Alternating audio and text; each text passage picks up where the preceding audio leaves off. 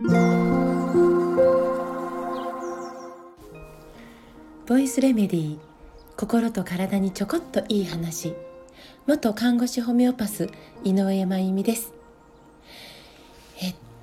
と Facebook やインスタにも投稿させていただいたんですけどえちょっと思うところあって、えー、スタイフでも自分の声でお届けしたいというか、えー、発信したいと思うんですけどもまあもうネット上のニュースでは共有されていますので多くの方がご存知だろうと思うんですけど WHO が新型コロナウイルスワクチンのガイドラインを改定したんですよね。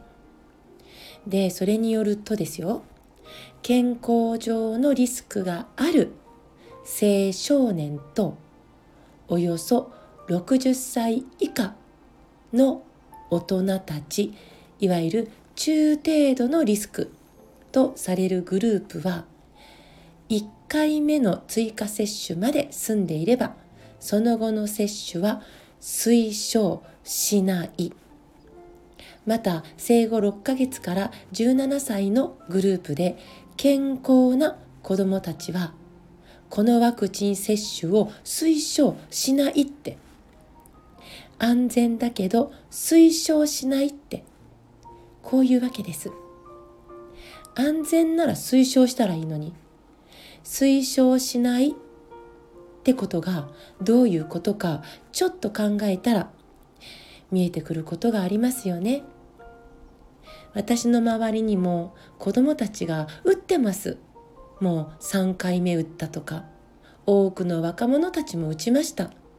打たないと修学旅行に行けないとか打たないと臨床実習に出れないとか単位取れないとか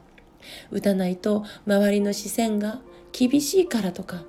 打たないと親が安心できないからとかね。健康な大人でも5回打ったとか私の周りにもいます？普通に。で私はワクチン反対派なんですみたいな、えー、極端なことを、えー、言いたいわけではなくて、えー、選択肢がほぼ与えられなかった、えそんな空気がワクチンが始まっての2年間ものすごく強く存在したことについてとてもとても憤りのような感情を感じてしまうわけです。でここを一緒に確認したいんですけど私たちは鳥を食べても鳥にならないですよね。どんなに唐揚げ好きで鳥の唐揚げ。でも鳥にならないです。鳥を作っていたタンパク質は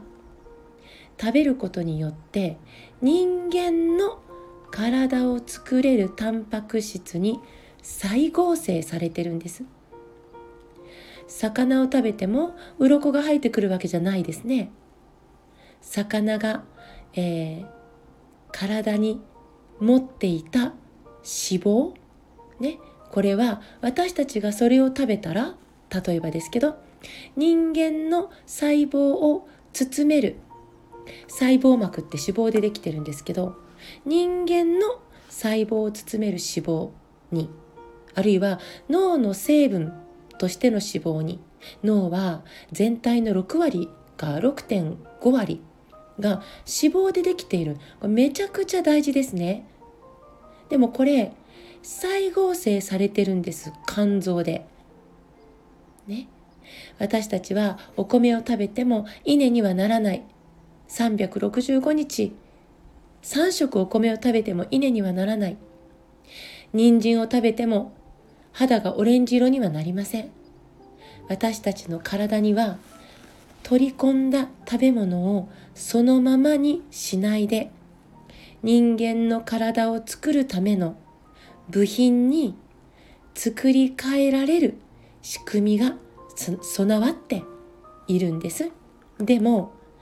そのためには人間の体を作る部品に再合成作り変えられるためには胃に入んなきゃいけない。胃に入って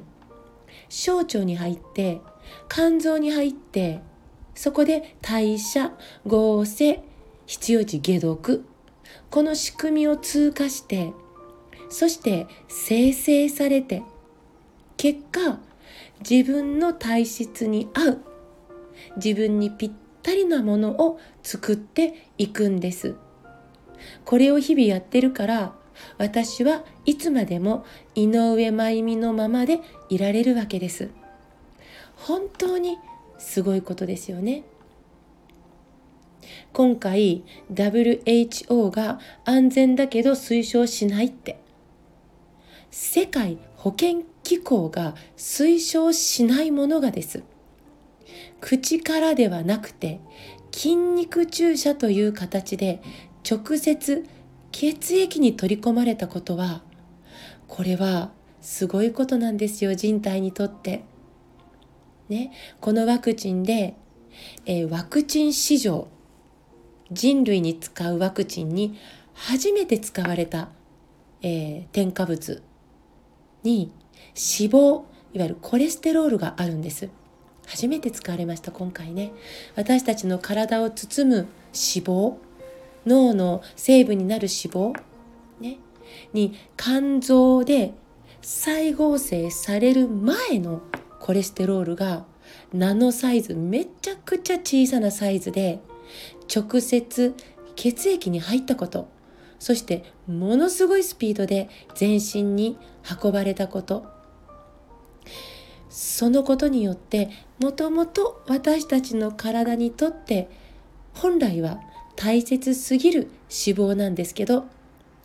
異物として私の免疫が学習させられたかもしれないです。あ、これは真由美を作れる脂肪じゃない。なんでここにいるんだ。攻撃せよ。って。また別の他の添加物に、えー、ポリエチレングリコールが使われてるんですよね。今回このワクチンに。肝臓を通す前のポリエチレングリコールが直接血液に入って運ばれたことで私たちにとってもともと不要ですポリエチレングリコールこれがいきなり来たかってそうなるともう大変な攻撃対象として学習されたかもしれないんです。ね、なので次に口から脂肪が入った時それが井上真由美を作れる脂肪であったとしても攻撃対象になってしまう可能性はどうなんだろうって思うわけですよね。例えばの話。次に日用品からポリエチレングリコールもうねたくさんの日用品あの成分表示を見てみてください。ポリエチレングリコール。あらゆる日用品本当に多く使われてるんですが。ね、これが、えー、何らかの形で私たちの体に入ってきた時猛烈な攻撃対象にならないのかなって。現に今回のワクチンの副反応のアナフィラキシーショックの原因はポリエチレングリコールへの、えー、反応であることを医学も認めてますよね。このことが健康な若者子供たちのもともとの元気の足を引っ張らないか。夢や希望あふれる未来の足を引っ張らないか。本当に祈るしかない。直ちに健康上に影響はない。かもしれないならなおさらです。